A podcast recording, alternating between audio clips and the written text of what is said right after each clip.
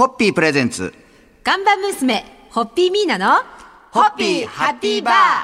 皆さんこんばんは、ホッピーミーナです。こんばんは、落語家の立川しららです。えー、ミーナさんが YouTuber として登場する。YouTuber なんだ私 えーホッピーチャンネルではオンラインシアター、ホッピーハッピーシアターで毎週公開される作品に合わせて、はいえーホッピーカクテルとおつまみレシピを紹介しております。はいえーところで花に花言葉があるように、カクテルにもカクテル言葉が存在するの、ミーナさんご存知ですか？えー、初めて知りました。僕も初めて知ったんあですけど。カクテル言葉っていうのがあるそうなんですよへ例えば、オレンジピールやコリアンダーシナモンなどのハーブやスパイスが使われているカンパリのカクテル言葉は初恋。と、あ、初恋ね。はい、でこれに炭酸が加わりカンパリソーダになるとドライな関係。お、だちょっと加わるとなんかちょっと変わるっていうのうも、花と違ってカクテルってこうやっぱカクテルですから、はいこれにこれを加えるとこうなるとかなんかあるみたいですよ。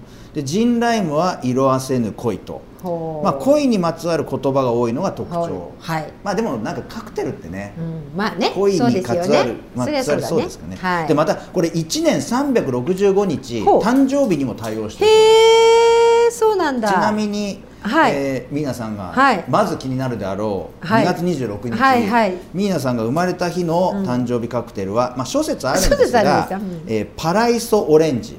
お、これ飲まれたことあります、あ、ありますね。パライスオレンジ。はい。こちらのカクテル言葉は栄光だそうおー。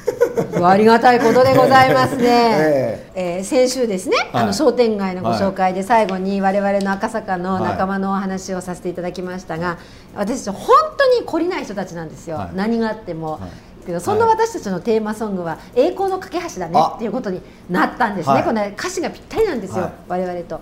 っていうところを思い出してまして。それによるといいです。そうするともうミーナさんも2月26日誕生日にちょっと一杯これはパライスオレンジ行ねってみたくなりますね。すね。来年の誕生日は。そうですね、ええ来年ね今年は終わっちゃったばっかりなので、はい。ななのであの皆さんも、はい。そのなんかサイトとかいろんなところで調べて、はい自分の誕生日のはいカクテルを探すのも楽しいんじゃないでしょうかということで今日はこんなお話を紹介させていただきました。あね、どんなことでもこういうストーリーが作れて楽しいですね。はい、はい。では皆さん乾杯のご発声いただけますか？はい、この番組をお聞きの皆さんも、えーご自身の好きなカクテルとカクテル言葉を検索してみてはいかがでしょうか。三、はい、ホッピー。ー。ホッピープレゼンツ。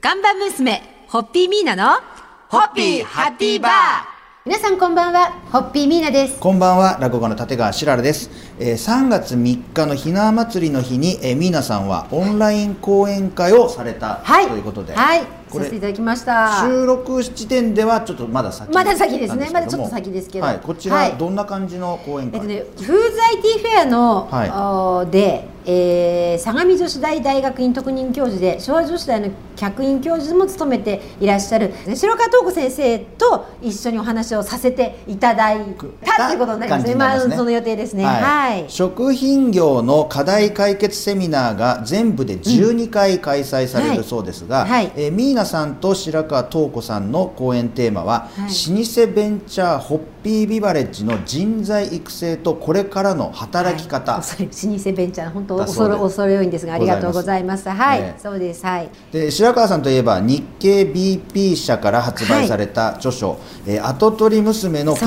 営学」でもミーナさんのご紹介をしてくださったり何かとご縁がある方そうなんですです。だから私がこう跡取りという座についてこう社会にこう出していただいた割と始まりの頃に、はいこの跡取り娘の計画で取材していただいたのが初めてのご縁だと思うんですよ。だ結構もう前なんですが、はでもずっとなんかあのーでそうそうであので今回ね実は言うと最初このお話予定が合わなくてお断りしたんです、はい。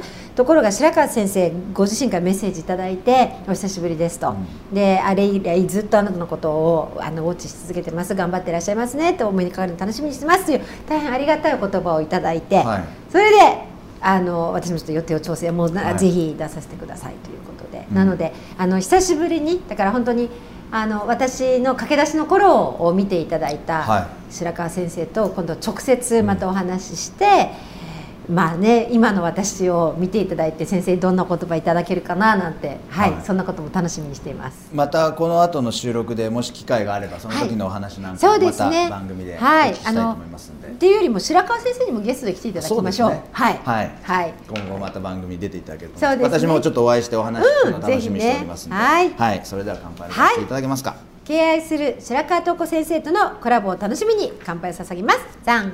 ホッピーーホッピープレゼンツ。看板娘ホッピーミーナのホッピーハッピーバー。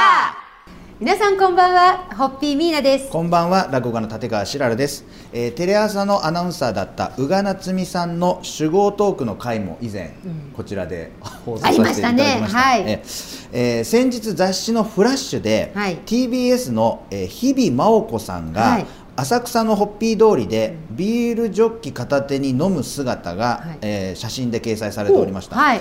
えー翌日の仕事が遅ければ一人一晩でワインのボトル1本を難なく開けてしまう。難難なく？なく。お強いですね、ええ。これだあれですよね。フルボトルですよね。ですね。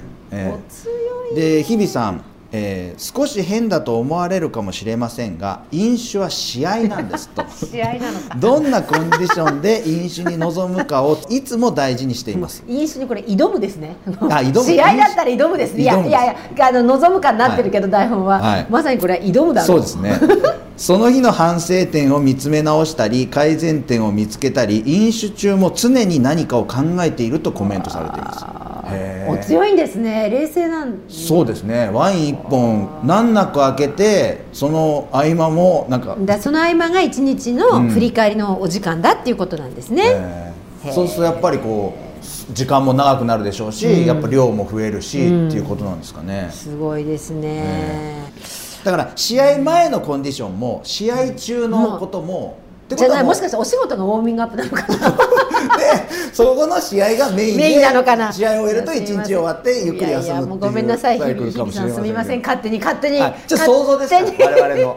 はいえーはい。ででもこう聞くとやっぱ、うん。あの、うん。アナウンサーさんってはい。日々やっぱ緊張感あって、はい。ストレスもたまりそうなんで、はい。お酒でリフレッシュするっていう方が多いのかもしれないですね。まあアナウンサーさんに限らずかもしれないけど。でもでもそう今パッと考えるとでもアナウンサーの方の女女性アナウンサーの方にお酒がお強い方多そうですよね。多いですよねも確かになんか今もう何名か顔浮かびますし、うんそうですか。はい。宇賀さんも美味しそうに召し上がってるなっていうのもすぐ宇賀さんも強そうですよね。でもね本当強そうですもんね。はい、はい。まあそういうことで、はい。乾杯にご挨拶いただけますか。はい、えーアナウンサーをはじめ今日もね目いっぱい元気に働いている皆様ホッピーで息抜きいかがでしょうか？さんはい、ホッピーホッピープレゼンツ。看板娘ホッピーミーナのホッピーハッピーバー。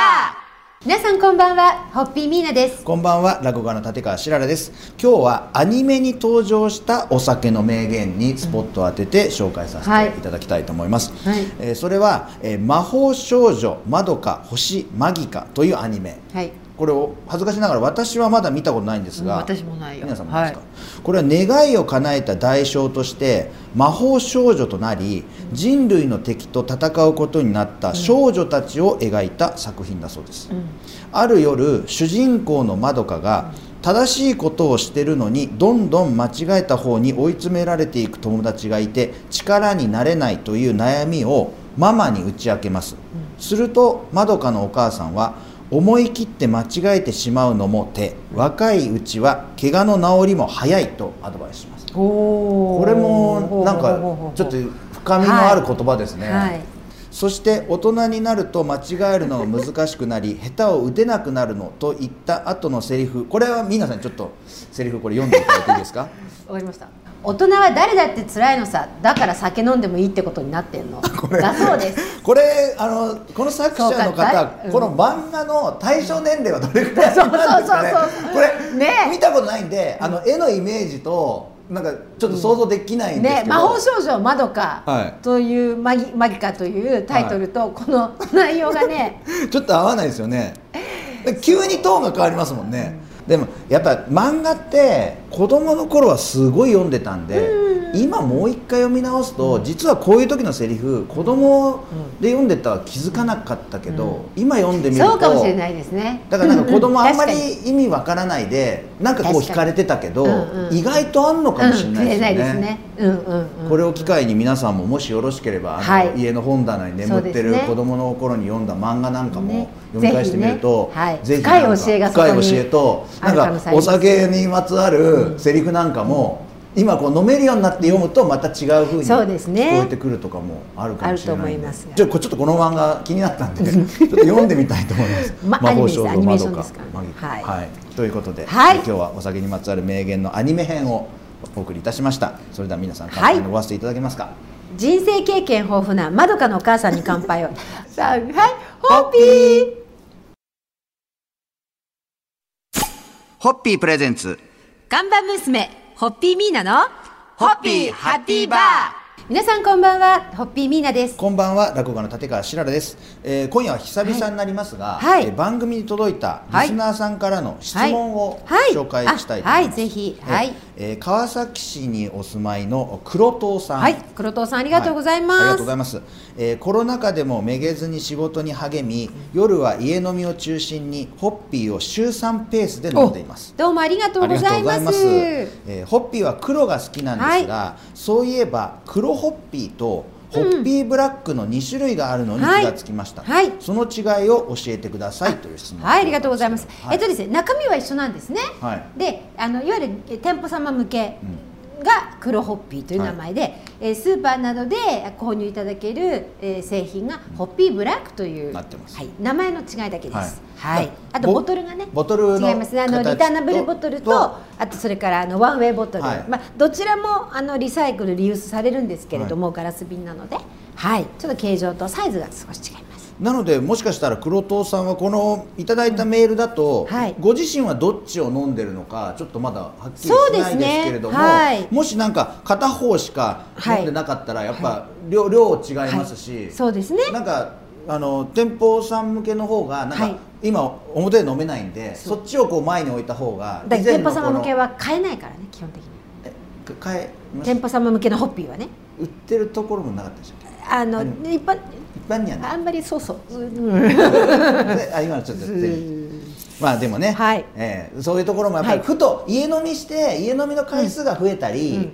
あのいろんなものを飲んだりすると普段普通に表で飲んでたり、うん。うん。外で飲んでてあんまり家で飲まなかった人が急にはい。こうあこういうのどうなんだろうっていう、うん。こう疑問湧いてる人も多いと思いますそうですね。改めうんてしげしげと見ていただいてね,、すね。はい。でもあの本当にありがたいです。今ねなかなか飲食店様が、うん。今これ収録は2月ですけれどあ1 1月月の末なんですけれどもぐちょっとまたねなんかいろいろとと。自由がなくなってきてる感じで。はい。あの飲食店様のねなかなかではいそんな中家庭でも飲んでくださるの本当にありがたいです、はい。だから週3ペースで飲んでますってこうなんかこう、うん。そのきっちりこうなんか、はい。定期的に飲んでますよっていうメールもね嬉しいですよね、ありがたい。はいもちろん毎日飲んでますっていうのも嬉しいですけど週3ペースではい。家で飲んでますっていう、はい。なんかこの一行でなんかこう嬉しいですよね。元気が出ます。ありがとうございます。ということであの、はい。黒さん黒藤さん、え今夜もまたもう飲んでるかもしれませんがそうですね。え美はい味しいホッピーを召し上がっていただきたいと思います、はい。ということでありがとうございます声を皆さんいただけますか？はい、